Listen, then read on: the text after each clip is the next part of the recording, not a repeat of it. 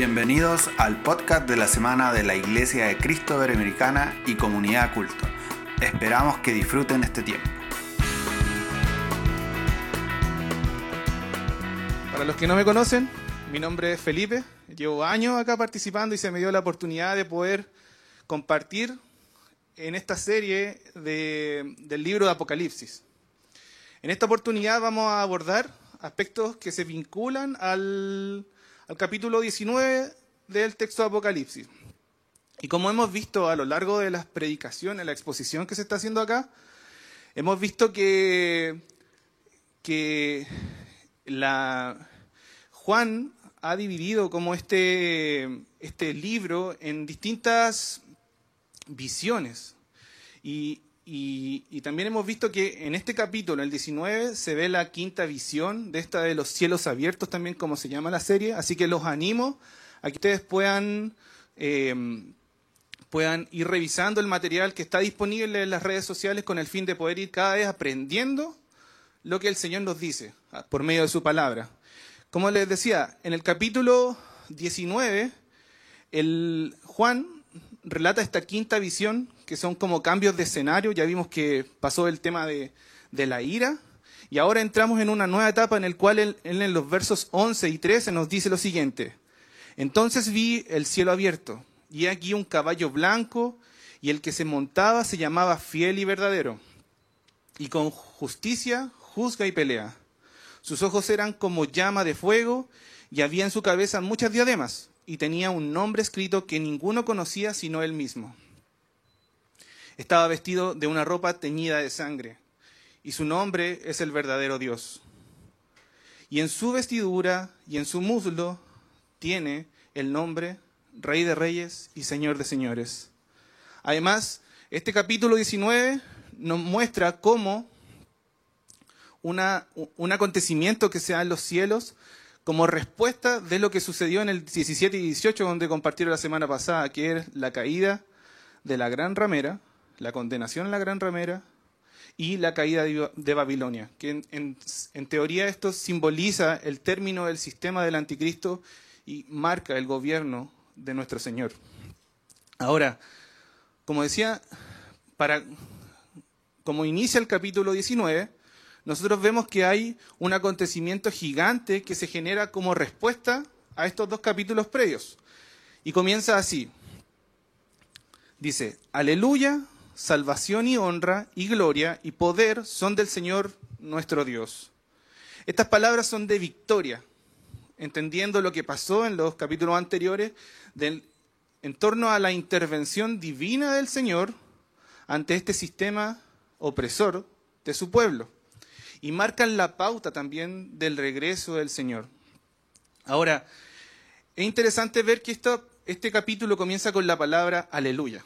Si bien es una, una palabra común en el ambiente cristiano, siempre se dice aleluya cuando se canta, cuando se predica, cuando se ora, pero en el original esto es una transliteración de una palabra hebrea que se compone de jalel y ya. ¿Qué quiere decir jalel? Alabat y ya es la abreviatura del nombre de Jehová. Entonces, aleluya significa alabad a Jehová. Y es una expresión típica de los salmos. Como por ejemplo, tenemos el Salmo 135.1 que dice, alabad el nombre de Jehová, alabadle siervos de Jehová. O el Salmo, el, el- el Salmo 106.1 que dice, alabad a Jehová porque Él es bueno, porque para siempre es su misericordia. Entonces, quería como... eh, ahora, ¿por qué me detuve en esta palabra aleluya? Si bien se, se mencionan ot- otras palabras, es porque pasa algo eh, específico con esta palabra en el Nuevo Testamento. La palabra aleluya es una expresión de gozo y triunfo, convirtiéndose en una exclamación para el pueblo de Dios como respuesta a lo que Él hace, por toda la victoria que Él trae a la tierra. Ahora, otra, otro antecedente como relevante es que la palabra aleluya en el Nuevo Testamento solamente se utiliza cuatro veces en el libro de Apocalipsis y en este capítulo. Entonces, cuando nosotros nos acercamos a la palabra, nosotros vemos que los autores, en cierto sentido, eh, repiten ciertos, eh, ciertos eh, versos, los cuales nos tienen que llamar la atención a nosotros. Es decir, nosotros debemos poner atención en por qué el autor nos repite esto en los versos 1, 3, 4 y 6. El verso 1 dice, después de esto hubo una gran multitud en el cielo, que decía, aleluya, salvación y honra y gloria y poder son del Señor nuestro Dios. Verso 3, otra vez dijeron, aleluya, y el humo de ella sube por los siglos de los siglos. Verso 4, y los veinticuatro ancianos y los cuatro seres vivientes se postraron en tierra y adoraron a Dios que estaba sentado en el trono y decían amén, aleluya. Es decir, una afirmación, así sea, alabad al Señor. Y el verso 6 dice, y oí como una gran voz, eh, oí como la voz de una gran multitud, como el destruendo de muchas aguas, y como la voz de grandes truenos que decía, aleluya, porque el Señor nuestro Dios Todopoderoso reina. Por tanto, como hemos mencionado, esta es la respuesta a los acontecimientos generados por el Señor, a este juicio justo. Es un momento de alabanza extrema que se da en los cielos, la cual se compara con el sonar de las aguas del mar y con estos truenos. También vemos que eh, todo esto es para Dios, por parte de este, de este, de este como, de esta iglesia, de este, de este mover, de esta comunión que genera la alabanza al Señor. Y por otro lado también es una invitación para todos los que están ahí, para todos los siervos del Señor, a continuar esta alabanza. Como dice el versículo 5, dice, y salió del trono una voz que decía, alabad a nuestro Dios todos sus siervos y todos los que le teméis, sean pequeños como grandes. Y esto es hermoso. Esto es hermoso. ¿Por qué? Porque el reino del Señor invita a todos sus siervos, a todos los que estamos acá presentes y a los que están allá en sus casas a alabar al Señor. Ya sea que lleves poco tiempo o mucho tiempo en la iglesia, ya sea que tú eh, toques algún instrumento o no toques, que tengas la capacidad de, hablar o no hablar, el Señor te está invitando a alabar su nombre, porque todo se trata de Él. Todo se trata de Él y Él ha orquestado todo esto para nosotros, que nosotros podamos entregar. Así que, y ha sido hermoso también esto de comenzar con esto de alabanza, en el sentido de que, de que podemos reunirnos, si bien hoy no, pero nos podemos reunir en el parque. Y, y, la gente alrededor puede traer, puede ver nuestra alabanza al Señor, esta alabanza que se, se compara con las olas del mar. Entonces, nosotros tenemos este, es como esta, esta bendición de poder mostrar a otros lo que el Señor ha hecho en nosotros y, y decir que toda la honra y toda la gloria es para Él. Entonces, este ambiente que se da, y ahí en, en, ese sentido que tenemos la oportunidad de estar afuera, surge la pregunta de, ¿nuestra alabanza se está comparando al sonido de las olas del mar? Y esa es una responsabilidad que nosotros tenemos porque sí o sí nuestra alabanza impactará a nuestra comunidad.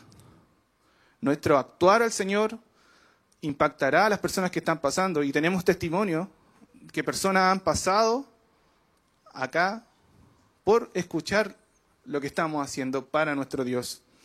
Y todo este contexto, esta completa alabanza que se da en los cielos, por lo que el Señor hizo y lo que hace y lo que va a hacer en la historia, nos llama a una respuesta de alabanza y gozo que se conecta con el verso 7 del capítulo 19, que dice lo siguiente, gocémonos y alegrémonos y demos gloria, porque han llegado las bodas del Cordero y su esposa se ha preparado. Acá el gozo debe tomarse como una exhortación comunitaria, es decir, que todos los que alaban a Dios deben exhortarse mutuamente a hacerlo, Así que cuando tengan la oportunidad, tengamos la oportunidad de estar acá nuevamente reunidos, exhortémonos cada uno para alabar a nuestro Señor. ¿Por qué? Porque a eso somos llamados, a, regocijarnos con gozo profundo y con júbilo. ¿Por qué? Porque estamos unidos glorificando al Señor. Y ahora, esto de acá, cuando en el proceso de estudio fue como sorprendente, porque es, es hermoso cómo la palabra se va conectando con sus distintos libros y todo se centra en Jesús. Han llegado las bodas del Cordero. Profundicemos un poquito más en, esto de, las bodas del Cordero.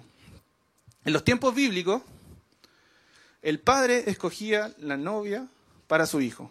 ¿Y qué quiere decir esto? Que el padre iba a la familia de la novia, se llegaba a un acuerdo, ya sea a través de un tema económico o de, del ganado, y también algunos dicen que se compartía una copa de vino. Entonces, cuando ya está este, este como contrato de matrimonio, ya se hacen como todos los, los compromisos, ¿qué es lo que pasa? El novio regresa a la casa de su padre para crear una morada, mientras la novia se mantiene en la casa de sus padres. Ahora, ¿esto les suena como similar en, los evangelios? Hemos visto que hay muchas parábolas de Jesús, muchas historias en las cuales se da esta relación del novio con la novia. Pasado un tiempo, entonces que el, novio construía esta morada en la casa de su padre, la novia, a través del compromiso, se le daba la potestad de poder tener un vestido. Y este vestido era resplandeciente. Este era el mejor vestido, porque al final eso como también caracterizaba. ¿eh? Y tenía que construirlo igual, pues. Entonces tenía que mantener ordenado este, este, este vestido, pero la novia no sabía cuándo regresaría el novio. Entonces el novio trabajaba, trabajaba hasta que el padre le decía, es el momento de que tú puedas regresar a buscar a la novia. Entonces el novio, como dicen en chileno, sale con bombo y petaca por la calle llamando a su amigo y en esta progresión hacia la casa de la novia para invitarla a la, a la fiesta. Entonces, el novio, con esta como especie de comunidad también, amigos, lo recibe y comienza a celebrar la boda. Y también hay un espacio como de, de, cena donde abunda la comida, abunda el vino, y también, también ahí se entiende un poco de por qué la importancia de Jesús en las bodas de Caná de cómo Él eh, transforma el agua en vino. Y eso también puede darnos la importancia de que tiene este símbolo por el compromiso que se hace. Entonces, eh, entendiendo todo esto que está pasando, eh, también cuando iban en la progresión de haber ido a buscar a la novia, también habían personas que estaban en el camino que vestían ropa reluciente y también tenían aceite en sus velas y las mantenían encendidas. Entonces todo esto eh, es, eh, es, interesante ir estudiando y profundizando y poder hacer esta relación con los evangelios cuando se nombran las parábolas de vinculadas a este gran banquete, a esta, al, tema de la novia, y, y, sería como interesante que ustedes lo puedan también ir abordando en sus casas. Ahora, a lo largo de la escritura, vemos que existe esta relación del novio, la novia, de esta, de esta unión matrimonial que se caracteriza por un compromiso. Porque, como se fijaron, el novio se hace el compromiso, el novio se va a la casa de sus padres, la novia se va a la casa de sus padres, y, pero en ese instante el compromiso sigue vigente. Hay un, hay un cuidado de, de mantener esto, de mantener esta unión, a pesar de que no se ha consumado, pero ya era importante y ya era algo valioso, porque eh, el novio y la novia tenían que mantenerse puros. Ahora, eh, el papel central acá, si bien en nuestra cultura hoy en día, el papel central lo tiene la novia. Todos esperan a la novia que entre con esa música eh, y con ese, con esa, no sé cómo se llama, un velo, un velo, un velo gigante, toda adornada. Y yo creo que las, las que tienen la oportunidad de haber contraído matrimonio y estar, presenciar esta, ser partícipe de esta ceremonia, el vestido lo recuerdan tal como era. Así como que era como lo más importante el vestido. Pero acá en la cultura judía, el novio era el principal. La novia eh, pasaba como un segundo plano. ¿Por qué? Porque el novio era como el que el, era la guinda de la torta en este caso. Y de ahí también esta, esta importancia de cómo Jesús aborda estas temáticas del matrimonio y la boda. Ahora, entendiendo que el papel central era, el novio, nosotros vemos cómo, en, cómo Jesús en el Evangelio de Juan, que estamos estudiando en los grupos de conexión, vimos en el capítulo 14 que él también le dice a sus discípulos que él debe ir a preparar moradas para ellos, para luego venir y tomarlos para que Él esté donde Él está, que todos puedan celebrar esto. Entonces, Jesús se ha comprometido y llevará a cabo en su momento adecuado lo que se comprometió de esto. Y vemos que ahora, si vimos, vimos en el Evangelio de Juan, que se comprometió a ir a hacer esta morada y después regresar, y ahora vemos en el capítulo 19 de Apocalipsis que el momento de las bodas llegó. Se cumplió el tiempo para las bodas del Cordero. Y todo está dispuesto, lo cual incluye a su iglesia. Ahora, lo interesante es que en el capítulo 19 dice que la novia se ha preparado y se, y se le ha concedido que se vista de lino fino, limpio y resplandeciente. Y hay un comentarista eh, que tiene un libro que se llama Comentario exegético al texto bíblico, que es como del libro de Apocalipsis, eh, que dice que esta parte de que la novia se ha preparado se puede leer en el griego de manera literal como se preparó a sí misma.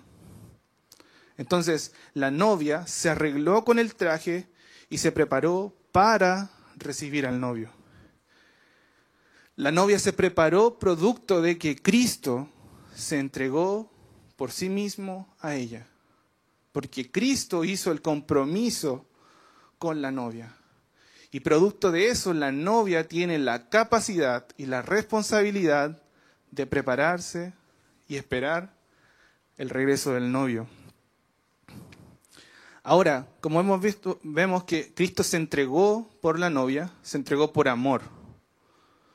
Y ese amor es un amor sin medida, que no espera nada a cambio, porque la novia no le podía entregar nada, sino que netamente su compromiso.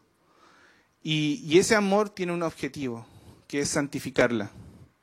Esto es separarla para sí, purificarla de todo aspecto negativo por cuanto la purifica del pecado, para el pecado que era propio de la novia en este sentido, y para presentarla de manera perfecta y gloriosa. Y es eh, hermoso eso, pero también recae una responsabilidad sobre su iglesia. ¿Por qué? Porque la novia debe mantener esta actitud no pasiva en la casa de sus padres mientras espera el novio, sino que debe ser una espera que mantenga esta vestidura, no por lo que ella pueda hacer, sino por lo que el novio hizo por ella. Ahora, los creyentes formamos, que formamos la iglesia, debemos tener la ocupación, de acuerdo a este pasaje, eh, y la responsabilidad de mantenernos en este proceso de santificación, porque fuimos capacitados para hacerlo, no por lo que nosotros hemos hecho, como ya mencioné, sino por lo que Cristo hace en nosotros y por lo que el Espíritu Santo hace en la, en la vida de cada uno de nosotros. Entonces, de ahí podemos entender las palabras de Pablo en Filipenses 2, del 12 al 13, que dice, por tanto, amados míos, como siempre habéis obedecido, no, no, como en mi presencia solamente, sino mucho más ahora en mi ausencia, ocupaos de vuestra salvación, con temor y temblor, porque Dios es el que en vosotros produce así el querer como el hacer por su buena voluntad. Entonces, el creyente está capacitado para vestirse de lino fino, ya que el verso 8 nos dice que el lino fino son las acciones justas de los santos. Ahora, primero de Juan 3, del versículo 2 al 3 nos dice, amados, ahora somos hijos de Dios y aún no se ha manifestado lo que hemos de ser, pero sabemos que cuando Él se manifieste seremos semejantes a Él, porque le veremos tal como Él es. Y todo aquel que tiene esta esperanza en Él se purifica a sí mismo, así como Él es puro. Y aquí, eh, cuando estaba preparando todo esto, como que surgía esta, esta pregunta, o más que nada, no una pregunta, sino que un principio para la vida de los creyentes, que es necesario recordar continuamente que la santidad no es una opción, que la santidad es un principio de vida para todo el creyente. Es necesario recordar continuamente que la santidad no es una opción, sino el principio de vida para todo el creyente. ¿Por qué? Porque por lo que Jesús hizo por nosotros. Y además estamos capacitados por el Espíritu Santo y tenemos la capacidad de elegir por sobre el pecado. Tenemos la capacidad de responder hacia el pecado y buscar continuamente la santidad. Y ahora toma mucho mayor peso las palabras de Jesús en este mismo capítulo del Evangelio de Juan 14, donde dice, si me amas, guardad mis mandamientos. Luego lo repite en el versículo 21, el que tiene mis mandamientos y los guarda es el que me ama. Y finaliza nuevamente en el verso 23, el que me ama, mi palabra guardará, y mi Padre le amará, y vendremos a él y haremos morada con él. Y para cerrar, dice en el versículo 24, el que no me ama no guarda mis palabras. Creo que estas palabras son súper confrontadoras, primeramente para mí, porque como pasé el tiempo de, poder ir, ir como investigando y el Señor me habló sobre esto del, de la importancia de la santidad en la vida del creyente. ¿Por qué? Porque sabemos que el, novio va a venir. Pero ¿qué está haciendo la novia? ¿Qué estamos haciendo nosotros? Ahora, amada iglesia, sabemos que el novio regresará por su novia. No tenemos la fecha, pero sabemos y estamos convencidos de que el novio regresará. Y eso primeramente, de acuerdo al, capítulo 19 del, de Apocalipsis, eh, debe producir en nosotros una aleluya, una alabanza al Señor. Debe producir este gozo extremo. ¿Por qué? Porque el Cordero nos invita a esta fiesta. Y la pregunta para ir cerrando es, ¿cómo se encuentra la novia hoy en día? ¿Cómo se encuentra la iglesia? ¿Cómo te encuentras tú y yo? ¿Podemos decir que nuestras vidas corresponden al lino fino? ¿Que nuestras vestiduras corresponden al lino fino, limpio y resplandeciente, tal como le fue concedido de acuerdo al texto? Hermanos, en mi oración, y que los invito también a que sea vuestra oración, el hecho de que la boda del Cordero no nos tome por sorpresa. El texto nos dice, la palabra de Dios nos dice que Jesucristo regresará y regresará a gobernar y que nosotros somos parte de, este gobierno. También Él nos invita y somos la novia. Ahora, que la, nuevamente que la boda del Cordero no nos tome por sorpresa sino que estemos preparados. Y más aún en este contexto de pandemia, que hemos tenido la, opción de quizás de quedarse en casa, donde todo está como patas para arriba, todo está funcionando y se está adaptando nuevamente, pero que, que la pandemia no sea una excusa para que la boda del Cordero nos pille por sorpresa. Por último, sabemos que una pobre preparación producirá una pobre presentación. Por el contrario, una excelente preparación producirá una excelente presentación. Busquemos la santidad cada día. Busquemos la santidad cada día. Por medio del Espíritu Santo, porque es el que nos capacita. Y cuando llegue el día en que Jesús regrese por su novia, podamos recibirlo con un aleluya podamos recibir a nuestro Señor con una aleluya y con una vestimenta digna del precio que fue comprada. Porque no fue un precio común y corriente, sino que fue por la vida de nuestro Señor Jesucristo. Que nuestras vestiduras puedan resplandecer y que podamos mantenernos firmes en este proceso. Que podamos permanecer gritando aleluya ante nuestro Señor cuando Él llegue, cuando Él regrese Entonces, hermano, y de esta forma, como dice el ángel a Juan, bienaventurados los que son llamados a la cena de las bodas del Cordero. Estas palabras son verdaderas de Dios, porque Él reina por los siglos de los siglos. Amén. Señor, te damos tantas gracias, Señor, porque tú regresarás, Señor. Porque tú pagaste el precio más alto por amor, que fue tu vida, Señor. Aún sabiendo que nosotros no podíamos entregarte nada a cambio, tú, Señor, nos compraste. Gracias, Señor, porque nos permite, Señor, tener una vestimenta la cual se vincula con las acciones justas de los santos. O sea que podemos obrar, Señor, de manera que tú quieres, Señor. Padre, permítenos día a día, Señor, buscar la santidad, Señor. Sabemos que cuesta, sí, pero estamos preparados por el poder del Espíritu Santo que mora en nosotros. Así que, Señor, yo te pido, Señor, que nos guíe, Señor, en este proceso de santificación. Porque tú nos capacitaste, Señor. Y que nos mantenga, Señor, en esta esperanza, Señor, de y en esta como convicción de que tú regresarás por tu novia y que independiente de lo que pueda estar pasando a nuestro alrededor, Señor, nosotros nos mantenemos firmes como congregación, como iglesia, Señor, como la iglesia de Jesucristo, para recibir al amado con un aleluya. Oramos todo esto y gracias por el tiempo de tu palabra, Señor, y queremos honrarte y que nuestra adoración, Señor, se escuche, Señor, como las olas del mar, como los truenos, Señor, que podamos... Eh, acá, Señor, podamos expresar todo, porque todo esto se trata de ti y no se trata de nosotros, Señor. Gracias por esta oportunidad y este privilegio de poder adorarte, Señor, poder alabarte por los siglos de los siglos. Amén. Gracias por escuchar el podcast de la semana.